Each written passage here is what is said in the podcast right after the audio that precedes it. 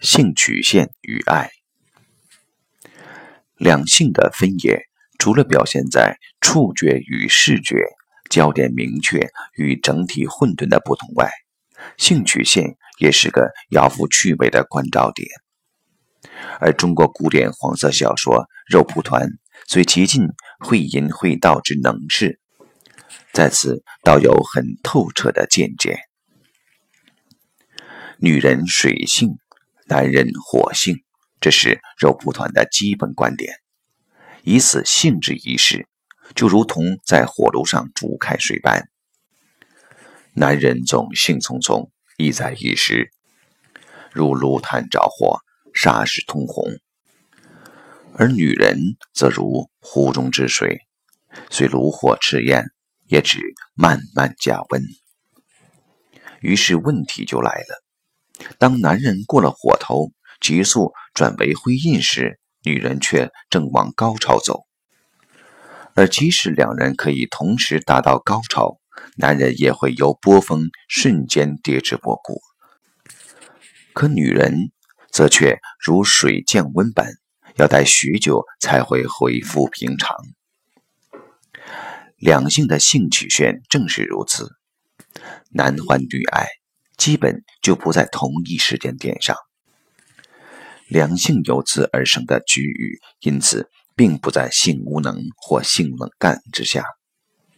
毕竟，许多男性以为对方性冷感，其实是女性的准备时间还不够；而许多女性以为男性之无以为继，实在也因他已由云端瞬时回到现实之故。然而，这种先天的不协调有否补救之道呢？通常，专家会建议男性前后需要拉长，但这种建议就生理层次而言，对男人可说颇不人道。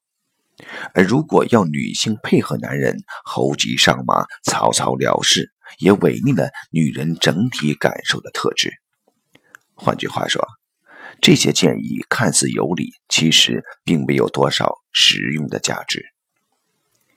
然而，事物正是如此吊诡，实用层次的问题往往必须仰赖非实用层次的解决。